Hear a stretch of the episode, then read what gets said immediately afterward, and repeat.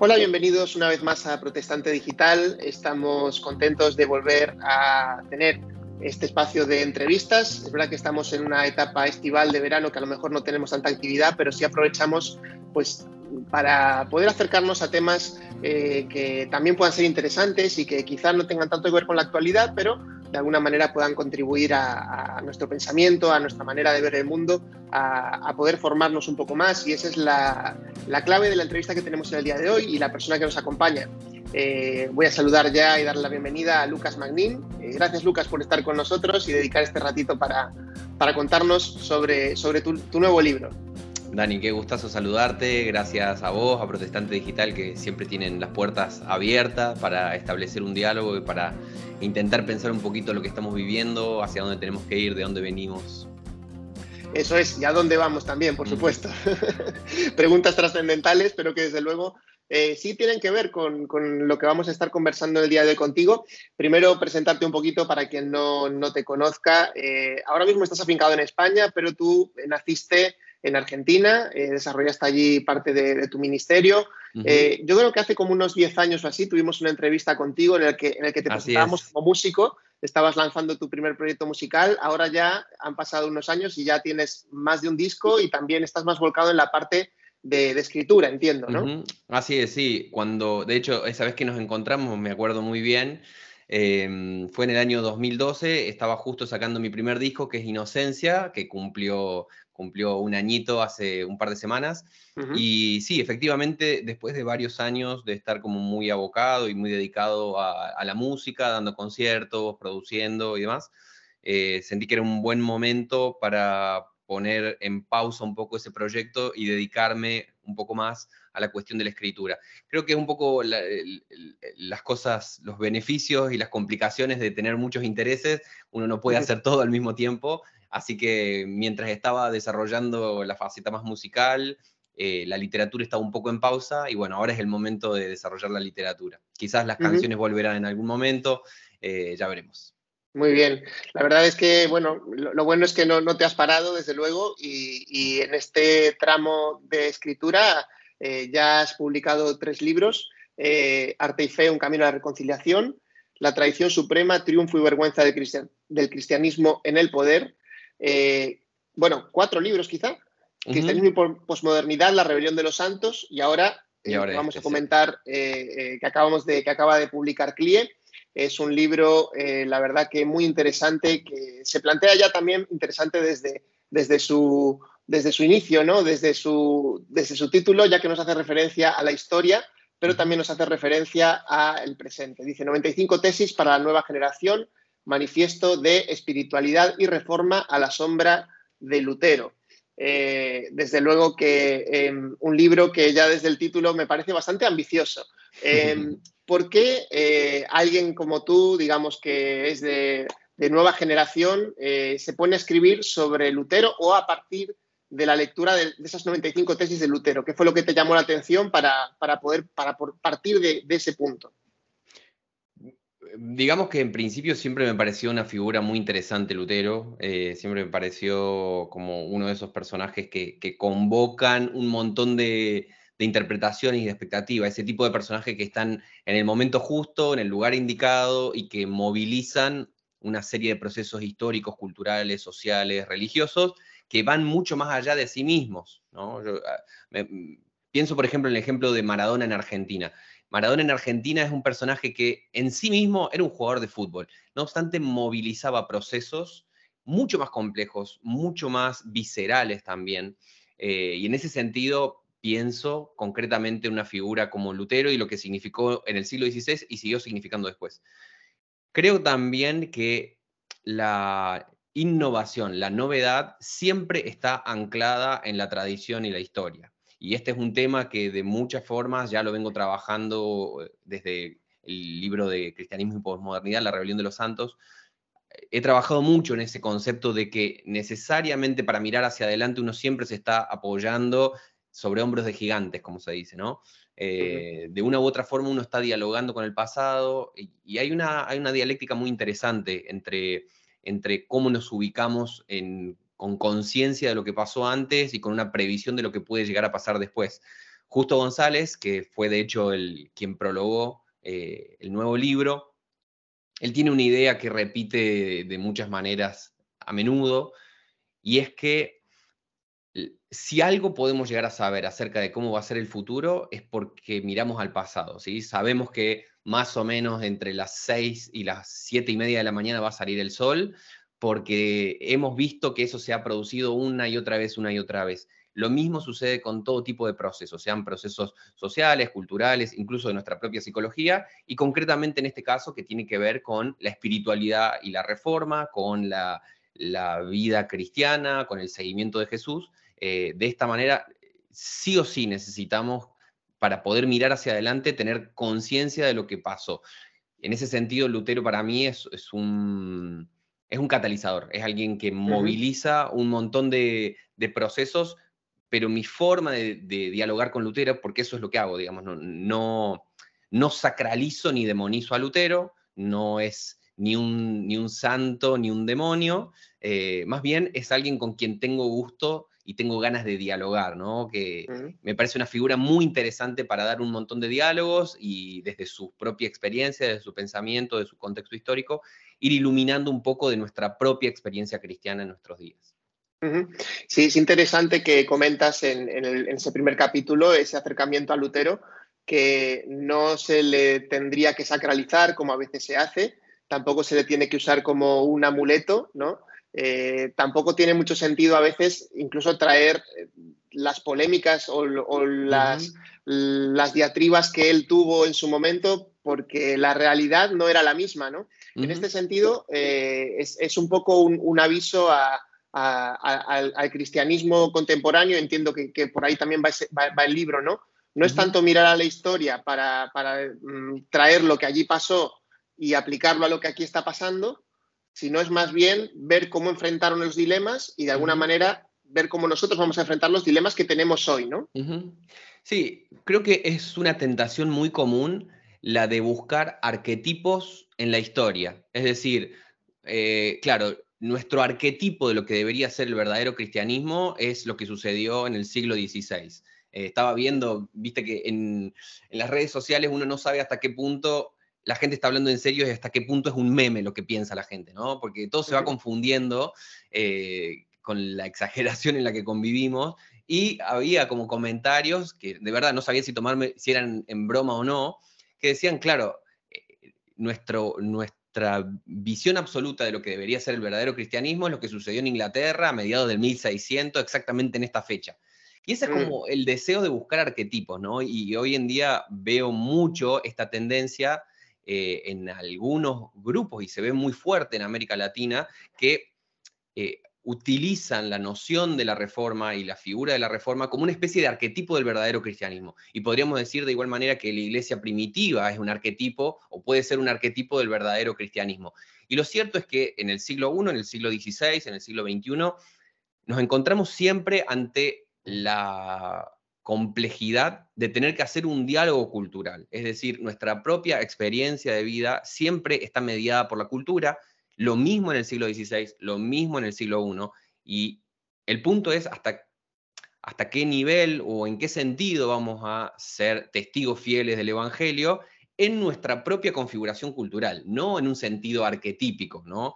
Porque intentar hacer como una especie de traslación eh, desde el siglo XVI, decir, claro, nosotros vamos a hacer, vamos a hablar exactamente de los mismos temas, de la misma forma, con los mismos énfasis, eh, es no estar entendiendo la necesidad del diálogo cultural con los que son los desafíos actuales y que en muchos sentidos son diferentes.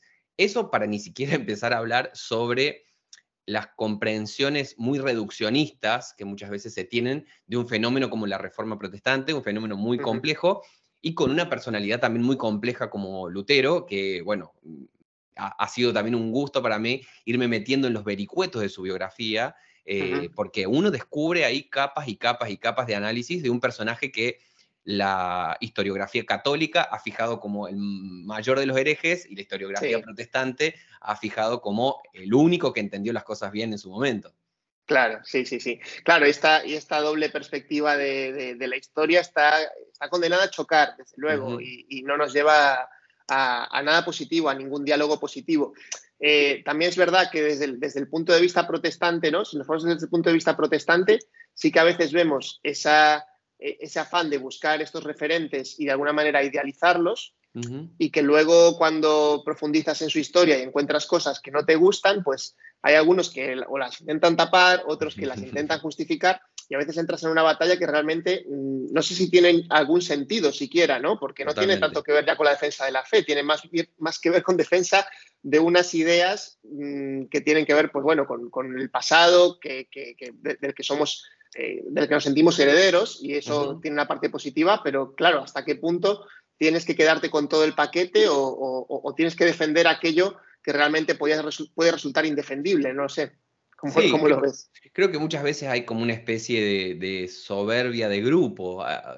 El hecho de que, de que seamos cristianos no quita que seamos seres humanos y como seres humanos siempre sentimos una pertenencia grupal y a ese grupo vamos a buscar defenderlo, vamos a buscar justificarlo, incluso cuando entre en el ámbito de lo injustificable. Eh, creo que eso siempre tiene que llevarnos a, una actitud muy humilde al respecto de la propia historia y también al respecto de la identidad cristiana que, uno puede llegar a abrazar. Eh, creo que ese es uno de los, de los, grandes aportes de estudiar y revisar la historia, que nos, baja del pony, decimos en Argentina. Eh, nos, baja del pony, o sea, no, no, uno se pone a, leer la historia, a intentar entender, escuchar las posiciones y, o sea, se cae a pedazos una especie de arrogancia o de soberbia de grupo, de decir nosotros somos de los buenos, nosotros somos los que tenemos las cosas resueltas. Lo cierto es que la historia y la realidad realmente es muy compleja y si esa complejidad lo único que hace es llevarnos a, una versión sencilla de que nosotros somos los únicos que estamos en lo correcto, los únicos que entendimos todas las cosas bien, eh, ciertamente estamos siendo muy, creo que se dice en inglés cherry picking, como agarrando elementos muy sueltos de la historia y estamos diciendo, nos vamos a quedar con esto, con esto, con esto, con esto. A mí me parece una deshonestidad intelectual. Claro, claro, entiendo. Em, en ese diálogo con Lutero eh, que, entablas, eh, eliges este formato de las 95 tesis, que bueno, es un formato que, apunta a, la figura de Lutero y a una de las cosas que, más importantes que se podría decir que él hizo, o, más conocidas, con esas 95 tesis con las que de alguna manera desafiaba eh, el, momento en el que la Iglesia se estaba encontrando en aquel momento, ¿no? Y la sociedad. Em, ¿De alguna manera con este libro pretendes algo así también? ¿O, más o menos, o, lo has planteado de otra manera? Explícanos un poquito. Es interesante que lo más conocido que escribió Lutero son las 95 tesis, pero probablemente es de sus textos menos importantes a nivel teológico. De hecho, un par de semanas antes de publicar las 95 tesis, Lutero había publicado otro texto que eran 97 tesis, y que no tenían que ver con las indulgencias, como en este caso, sino que tenían que ver con la teología escolástica. Eh, las 97 tesis sobre la escolástica eh, son realmente textos muy importantes para comprender el pensamiento de Lutero y que marcaban el camino de lo que después terminaría siendo la reforma protestante. Lo cierto es que las 95 tesis fueron muy célebres, pero por, no por los motivos que quería Lutero, mm. eso es lo que pasó, digamos. Eh, fueron muy célebres porque metió el dedo en la llaga, digamos. Eh, a diferencia de las 97 tesis contra la escolástica, que salieron también en 1517, que se dirigían a un problema muy específico de la vida académica de ese entonces, las 95 tesis contra las indulgencias tenían que ver con un factor económico. Y como tal, metió el dedo en la llaga. ¿sí? Metió el dedo en la llaga. Había muchos intereses eh, políticos, económicos, territoriales dentro de la Alemania de su tiempo que eh, convocaron eh, las 95 tesis eh, a todas esas fuerzas, a todos esos intereses que andaban dando vuelta y usaron esas 95 tesis como un caballito de batallas para disputar los sentidos contra Roma, contra el emperador, etc. ¿no? Ciertamente que está un poco el deseo de que estas, estas 95 tesis mías tengan un poco ese, esa consecuencia de despertar como mínimo el diálogo, como mínimo la pregunta y ojalá también que sean un manifiesto, por eso el subtítulo, ¿no? Un manifiesto.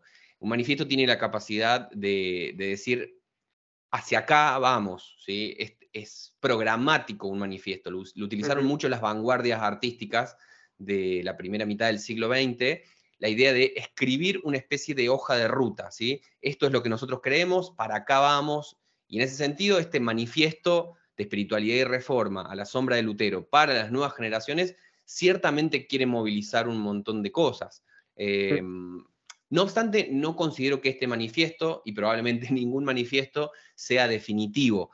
Eh, de hecho, el, epílogo del libro termina invitando a que las personas que lo leen puedan también generar sus propias tesis, eh, porque, digamos, eh, en algún punto es un juego esto de generar 95 tesis y copiarle el gesto a Lutero, y no es algo que, eh, que no podamos seguir haciendo, porque esas 95 tesis de 1517 tenían que ver con problemas y dilemas de su contexto. De igual manera, yo escribo las que reconozco y entiendo que son problemas y dilemas de mi contexto, y seguramente cuando este libro se lea, ojalá genere también que otros se pregunten, bueno, ¿cuáles deberían ser las nuestras para responder desde la honestidad cristiana a estos dilemas?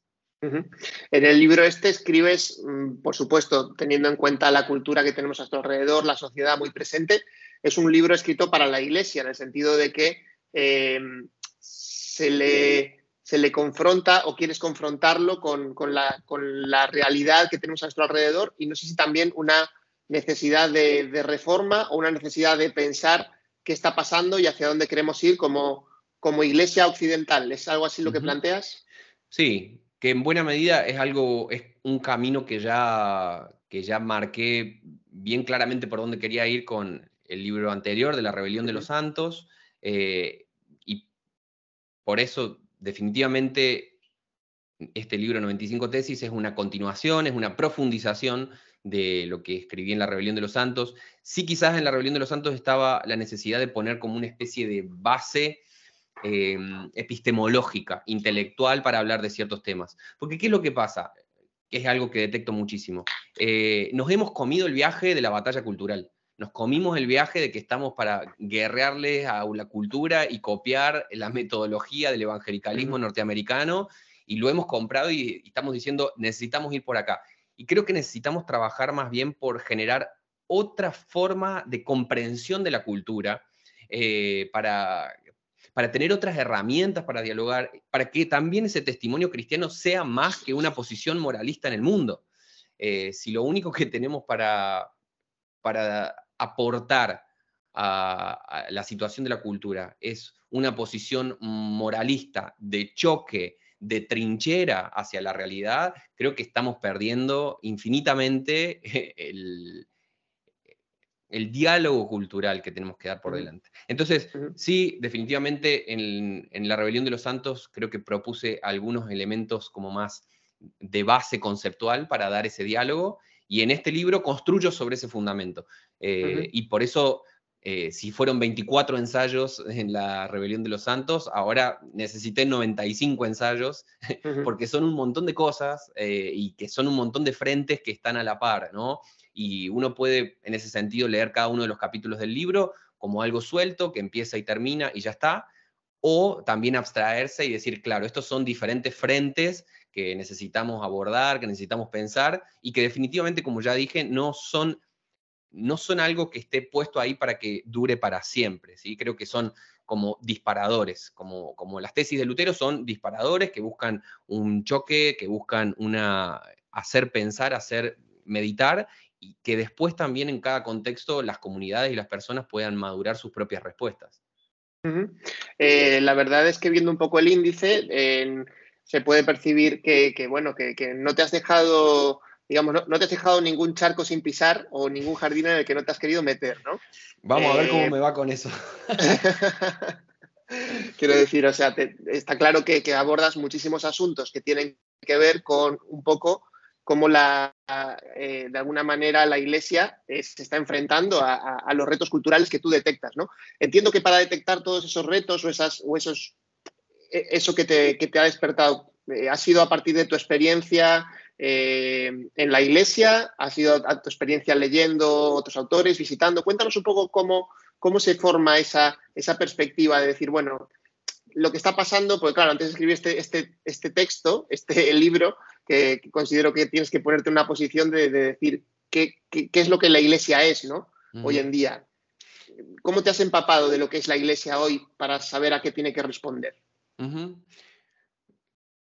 Creo que, si tuviera que decir, quizás me considero un, autor o un pensador de frontera. Em, quizás hay algunas personas que escriben teología muy desde adentro, por así decirlo, eh, con una noción muy impregnada casi únicamente de las cosas que se hablan, se piensan, se dicen, se sienten al interior de las comunidades cristianas. Y eso ciertamente aporta valor en muchos sentidos, porque hay un, know-how, hay un gran conocimiento, digamos, de esa experiencia de las comunidades.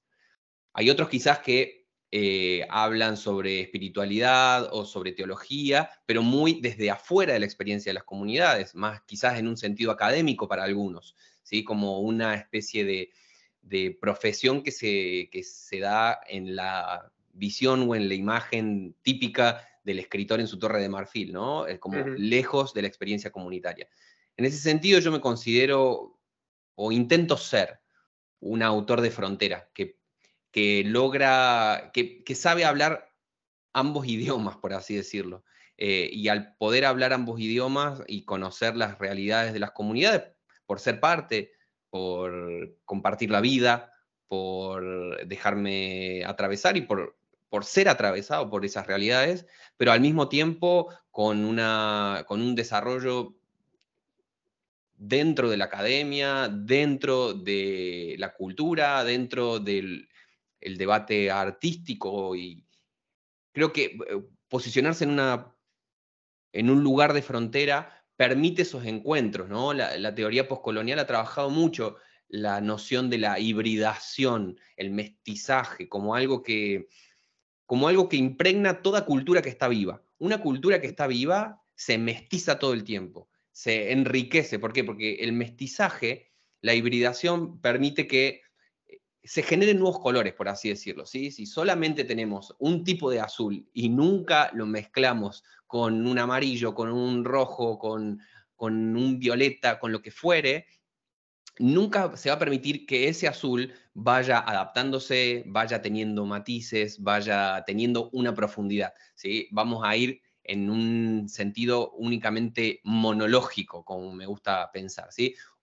Tenemos simplemente un monólogo que se tiene que repetir y llevar hacia adelante en el tiempo. Creo que cuando nos ponemos en una situación de diálogo con la cultura, con el arte, con la historia del pensamiento cristiano, con las necesidades y las situaciones que se viven al interior de la comunidad cristiana, con la filosofía, con la sociología, con la antropología. Cuando metemos todos esos elementos en diálogo, surgen cosas que me parecen que superan de alguna manera las las meras dicotomías de decir nosotros somos azules y no somos el resto. Eh, creo que invitar esas otras voces al diálogo, más que borrar el, sentido o la identidad cristiana, permiten que esa identidad cristiana se desarrolle en diferentes ámbitos. Es decir, eh, a veces puede sonar que cuando hablamos, no, hibridarnos o mestizarnos significa perder estrictamente lo, azul cristiano, por así decirlo. Pero ojo, que lo cristiano no es lo que culturalmente nosotros llamamos azul, por así decirlo, ¿no? Para seguir con esta metáfora. Eh, y hay que ser ahí como muy cuidadosos de decir, cristianismo es nuestra práctica cultural del cristianismo. Bueno, nuestra práctica cultural es muy valiosa, eh, eh, marca nuestra vida, es un lugar donde nos encontramos, pero siempre la fe de Jesús nos invita a más, ¿sí? es, una fe que abarca la totalidad de la vida, decía Francis Schaeffer.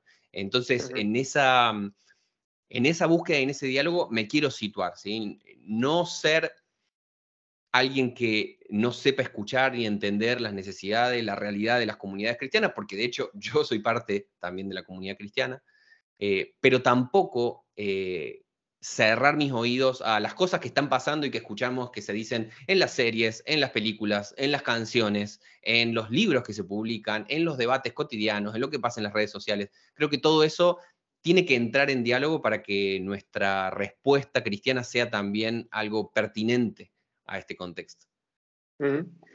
Eh, la verdad es que mencionas bastantes veces ya el término diálogo y desde luego que en el, libro lo podemos encontrar dialogando con el, con el pasado en un sentido, dialogando con diferentes autores, con el presente también, como has dicho ahora, eh, con nuestra cultura, con las referencias culturales que tenemos a nuestro alrededor, con la realidad de la Iglesia, eh, pero también en un contexto como, como es el de hoy, de la información, de, la, mm, eh, de que estamos constantemente recibiendo impulsos informativos, contenidos que consumir y que parece, o al menos eso, eh, eh, eso plantean muchos, ¿no? que parece que nos cuesta más dialogar, ¿no? Parece que mm, no es fácil situarse en, ese punto. ¿Cómo podemos como iglesia de alguna manera eh, recuperar ese, espíritu dialogante cuando mm, incluso no solo dentro nuestro, sino vemos a nuestro alrededor que, cada vez parece que hay menos posibilidades de diálogo y más, más trincheras, más grupos afirmados en torno a lo que ellos creen y lo que presentan y, cada vez más cerrado, ¿no? Más impenetrable. Sí, creo que este es un gran problema. Lo vivimos en el ámbito de la fe, pero está presente por doquier.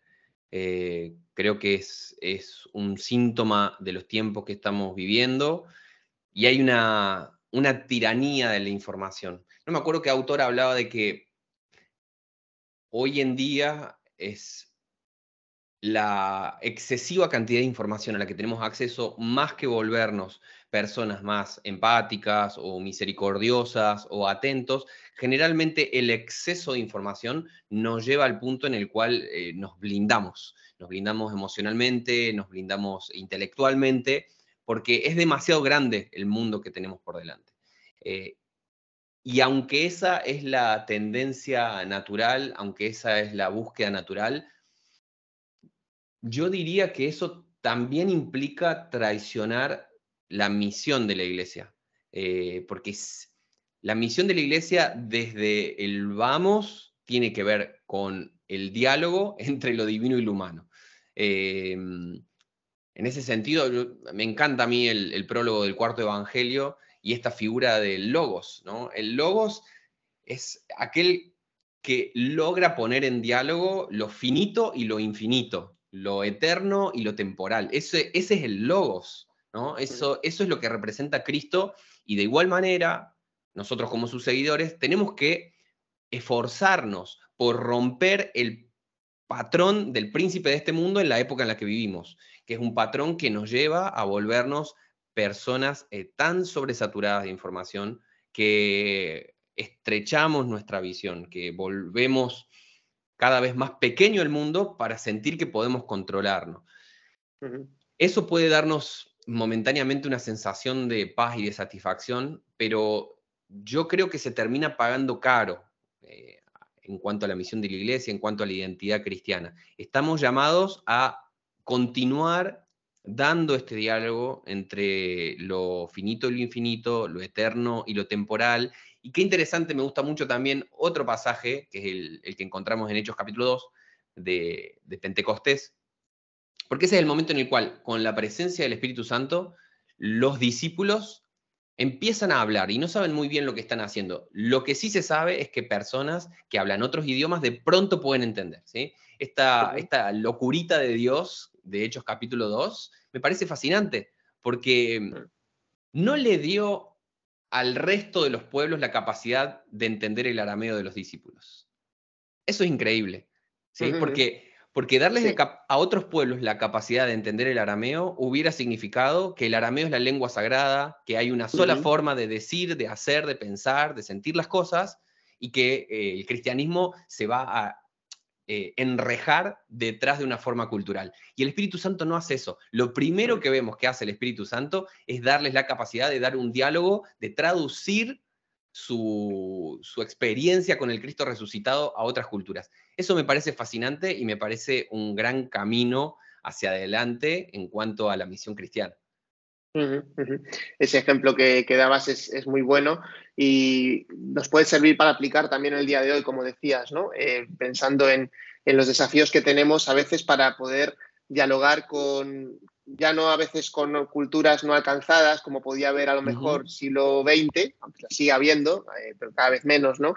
Sino con, con otras otros grupos culturales que están a nuestro alrededor, pero que a lo mejor han cortado ya cualquier tipo de camino con, la iglesia, ¿no? Mm, y, quizás sea por esa herencia histórica o por alguna situación, bueno, puede ser por diferentes situaciones, ¿no? Pero en un mundo como el occidental actual, ¿no? Donde vemos que estadísticamente, por ejemplo, publicábamos esta semana en Presente Digital, ¿no? Que, que va creciendo como la estadística de, gente que, no quiere saber nada de Dios o que no está cada vez son más las personas que dicen que no creen en Dios ni, les interesa ¿no? saber nada de Dios. Eh, ¿Cómo hacemos misión hacia, hacia esta cultura ¿no? nuestra, que es poscristiana, pero no sé si ya es tan poscristiana que ya eh, lo de cristiana ya no le queda casi nada? Pero qué interesante eso que estás planteando, porque me hace pensar en que, imagínate esta situación misionero clásico transcultural del siglo, la segunda mitad del siglo XX, que de pronto dice, bueno, me voy a ir a una cultura perdida en algún lugar de Asia, África, América, y en una cultura perdida voy a ir a predicarles al Evangelio. Imagínate, esa persona que, que viaja a otro lugar, de pronto llega ahí y dice, ah, esta gente habla otro idioma. Bueno, si realmente quieren entender la palabra de Dios, tienen que aprender mi idioma. Si realmente quieren aprender de Dios, yo voy a hablarles en el español que yo conozco, porque es mi lengua y porque es la cosa que yo conozco y como Dios hace las cosas en mi vida, yo les voy a hablar así y si no entienden, bueno, que no lo entiendan, será su problema. Y no solamente eso, sino que también tienen que eh, aprender a hablar de los temas, de las preocupaciones que a mí me importan. Si, si nos encontráramos con un misionero con esas características, nos sentiríamos horrorizados de que pueda existir una persona tan arrogante y tan poco empapada de la misericordia de Dios como para hablar en esos términos. Y sin embargo, en nuestra propia cultura es mucho más difícil vivir con esas pautas. O sea, porque cuando estamos hablando de una cultura lejana, buenísimo, como que te preparas toda la vida y mm. vas pensando y aprendes su idioma y aprendes su cultura y sus ritos y su forma y su vestimenta, su comida. ¿Qué pasa cuando esa es nuestra propia cultura? ¿Qué pasa cuando en nuestra propia cultura ya estamos viviendo en ambientes pluriculturales? Eso es así en Occidente, ¿sí? En una sociedad globalizada estamos viviendo en ambientes pluriculturales, lo que significa que cada vez que nos encontramos con alguien, más que reaccionar instintivamente y decir, esta persona está en lo equivocado y yo estoy del lado de lo correcto y le voy a hablar en mi propio idioma extranjero, en sociedades globalizadas, en sociedades post-cristianas, nos vemos de vuelta en la situación de ir a dar una misión prácticamente transcultural en un sentido clásico, ¿no? Estamos cruzando culturas, por más que suceda en la cuadra de mi, de mi casa.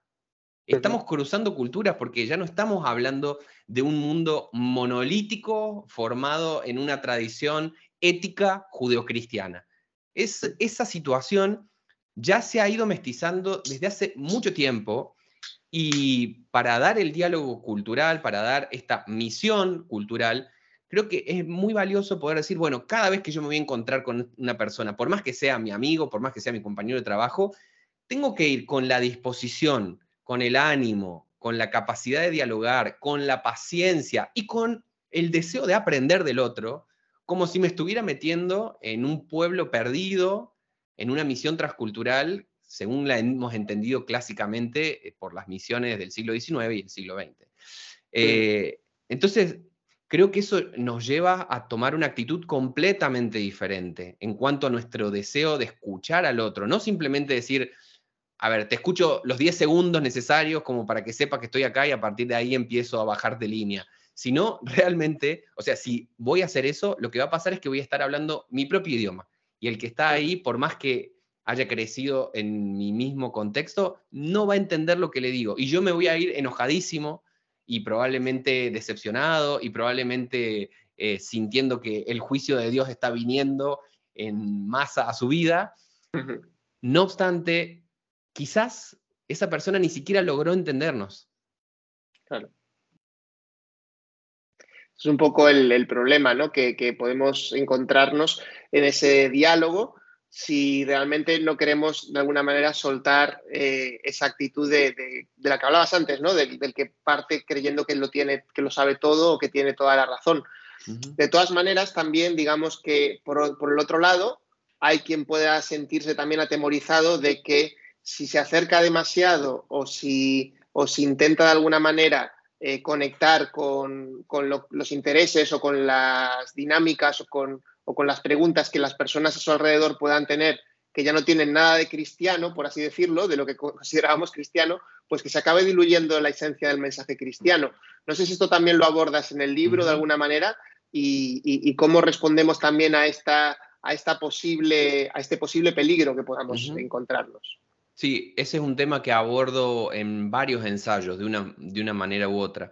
Em, en uno de los ensayos, por ejemplo, hablo acerca del el llamado a un compromiso y una lealtad completa con el Evangelio en el proceso de reforma, en el proceso de la búsqueda de espiritualidad e incluso en un proceso profético en el sentido del Antiguo Testamento, bien del Antiguo Testamento, de lo que los profetas hacían para el pueblo de Dios en el Antiguo Testamento. Yo quizás me pregunto también, ¿hasta qué punto mantener las cosas en una en una especie de en una especie de nivel superficial de cierta tradición cristiana es más o menos peligroso que vivir en una abierta oposición al cristianismo. Porque una cierta eh, tradición cultural cristiana puede darnos la impresión de que las cosas no están tan lejos de como deberían ser, de que las cosas no están tan mal como podrían estar. No obstante, no es a eso a lo que estamos llamados, digamos, el cristianismo no es eso. De ninguna manera el cristianismo es un formato cultural. Em, hay una invitación a seguir a Jesús. Entonces, quizás cuando una cultura tiene prácticas culturales aprendidas cristianas, podemos estar un poco más en paz en la conciencia y decir, bueno, más o menos, más o menos las cosas van por acá. Pero si nos conformamos con eso, ¿dónde está el discipulado? ¿Dónde está el costo del discipulado, diría Bonhoeffer? ¿Dónde está la necesidad de seguir a Jesús? Si simplemente con repetir ciertas pautas de una moralidad social es suficiente. ¿sí? Quizás lo que está pasando hoy en día que, es que tenemos como muy eh, frente a nosotros, ¿sí? nos da de frente la realidad de un montón de formas diferentes de entender la sexualidad, la política, la educación, la familia, lo que sea. Hay un montón de formas muy diferentes y que están frente a nosotros todo el tiempo. Pero ojo, pensar que porque hace 50 años las cosas tenían una tradición cristiana, significaba que el cristianismo estaba más impregnado en la sociedad, creo que eso no es estar entendiendo la invitación al seguimiento de Cristo. ¿sí? Entonces, quizás también en un contexto como este, podemos ver más claramente las implicaciones del discipulado. Eh, porque que se fundan los que se fundan las tradiciones de aquello que es, que es iglesia y que no es iglesia, que se borre la distinción entre el pueblo de Dios y lo que no es pueblo de Dios en una sociedad donde prácticamente se comparten los mismos valores o los mismos ideales, creo que ese es un gran peligro. Creo que esa es una gran tentación de tener como cierta conciencia tranquila porque de última la sociedad no está tan mal.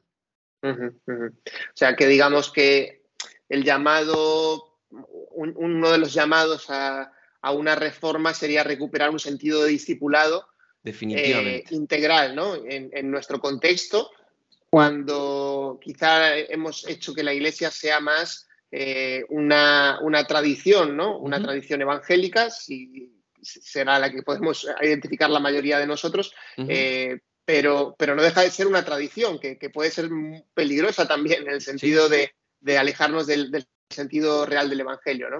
Sí, creo que ahí le, das en el punto, Dani. Eh, creo que esta necesidad de volver a poner el énfasis en la alternativa cristiana A, mí me gusta mucho esta, esta, idea y la he desarrollado justamente en el, en el libro de, mm, de, Triunfo y Vergüenza del Cristianismo en el Poder.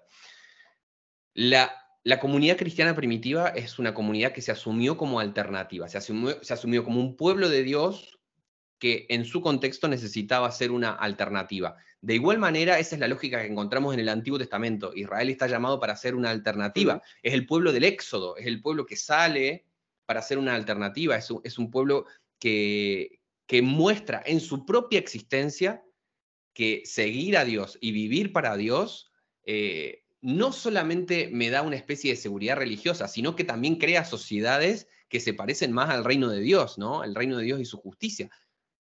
Quizás nos hemos conformado con una idea de que, bueno, lo importante es que yo esté en paz con Dios, ¿sí? Yo, yo pido perdón, yo estoy en paz con Dios, yo acepté a Jesús en mi corazón y ahí se cierra el asunto. Pero hay que tener cuidado porque algo que vengo pensando bastante es que en América Latina se, se ve mucho desde hace un par de décadas que el crecimiento de los grupos evangélicos eh, ya no sucede tanto por conversiones como sí podía llegar a suceder en los años 80, como en los 90. Mm. Desde hace un tiempo los sociólogos de la religión vienen detectando que el cristianismo evangélico, al menos en América Latina, está creciendo por herencia.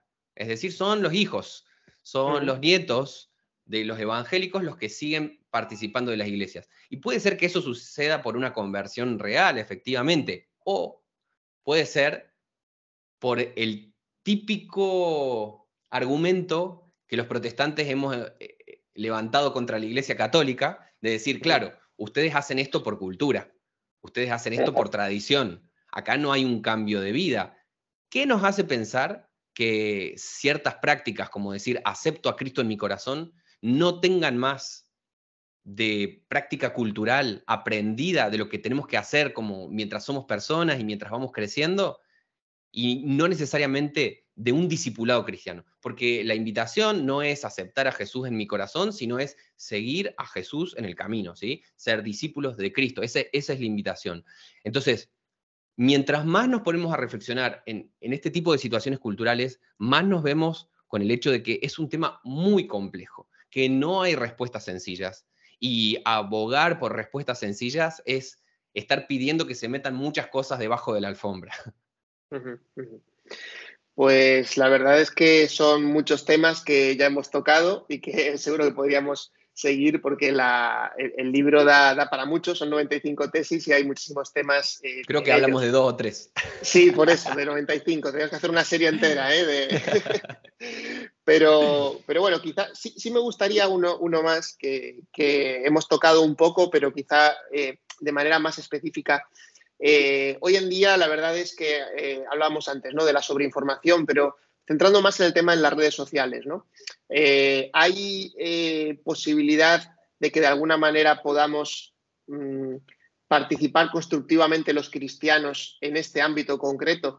Porque mm, vemos pues muchas personas que, que a veces están de alguna manera generando una comunidad a su alrededor a veces en base a la confrontación y una comunidad cristiana, y otros que, de alguna manera mm, no se sienten cómodos con ese modelo, pero que de alguna manera también cuando, cuando mm, alguien piensa en un cristiano evangélico, pues dice, ah, pues como este que vi en YouTube o este que, quiero decir, este tipo de, de situaciones. ¿Cómo podemos hacer para que como cristianos participar en este, en este foro tan importante y, de alguna manera eh, eh, llevar a Cristo, ¿no? A dar un testimonio fiel de Cristo y un testimonio también, de alguna manera, que, le glorifique a Él, ¿no? Y que viendo las buenas obras también que podamos tener, ¿no? Que, de alguna manera que, sea un, testimonio positivo. Sí, estaba viendo si encontraba un ensayo donde, uno de los ensayos donde hablo un poquito de eso, pero no sé si lo voy a encontrar, son un montón. eh, Creo que es importante poder salir, o me parece al menos a mí importante poder salir de una perspectiva binaria de de pensar el testimonio cristiano. ¿Qué, ¿Qué, es lo que noto? Existen algunos cristianos que quizás son los que están tomando una actitud más, eh, más visible, ¿sí? lo que podríamos decir son, a, nivel numérico, son más hegemónicos dentro de las iglesias evangélicas, que defienden un cristianismo donde la, base tiene que ver con, por ejemplo, la pureza sexual, por ejemplo, con una, forma de entender eh, cómo congregarse en la iglesia local, eh, una, una, vida, em, lo que podríamos llamar una perspectiva de corte conservador, ¿sí? Y otros grupos, cristianos también, evangélicos muchos de ellos, eh, están notando o poniendo el énfasis en aspectos que tienen que ver más quizás con algunas cuestiones de justicia social, eh, algunas cuestiones o perspectivas que dicen el seguimiento cristiano más bien tiene que ver con trabajar por estas causas y ser consciente de estos abusos, etc. Creo que no hace falta que, siga como dando el ejemplo, creo que se entiende el punto. Em, creo que debemos animarnos a salir de la dicotomía de decir es esto o esto.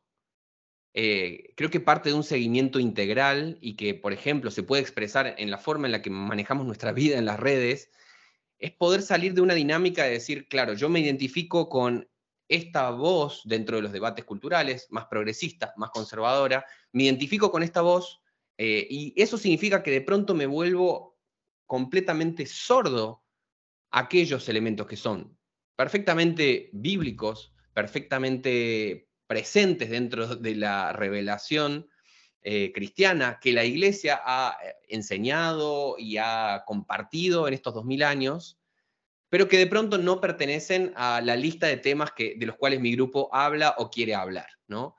Entonces, más que un esto o lo otro, creo que estamos llamados a un esto y lo otro, porque estamos justamente buscando un seguimiento integral cristiano, estamos buscando un discipulado integral que va a tener una dimensión con temas que, por ejemplo, se abordan en grupos más conservadores, pero que también va a tener una dimensión en grupos que son de tipo más progresista. Y pensar que solamente los grupos conservadores o las voces conservadoras son las que están entendiendo la misión de Dios, o en su defecto, que por el contrario los conservadores no entienden nada y los que realmente están entendiendo lo que Dios está haciendo en el mundo son los progresistas, ese tipo de miradas binarias me parece que no construyen y que nos impiden la posibilidad de escuchar qué es lo valioso que el otro está notando, por ejemplo. ¿sí? Cuando tengo una persona que me está hablando de este tema, de este tema, de este tema, poder intentar al menos escuchar qué es lo, qué es lo valioso, cuál es,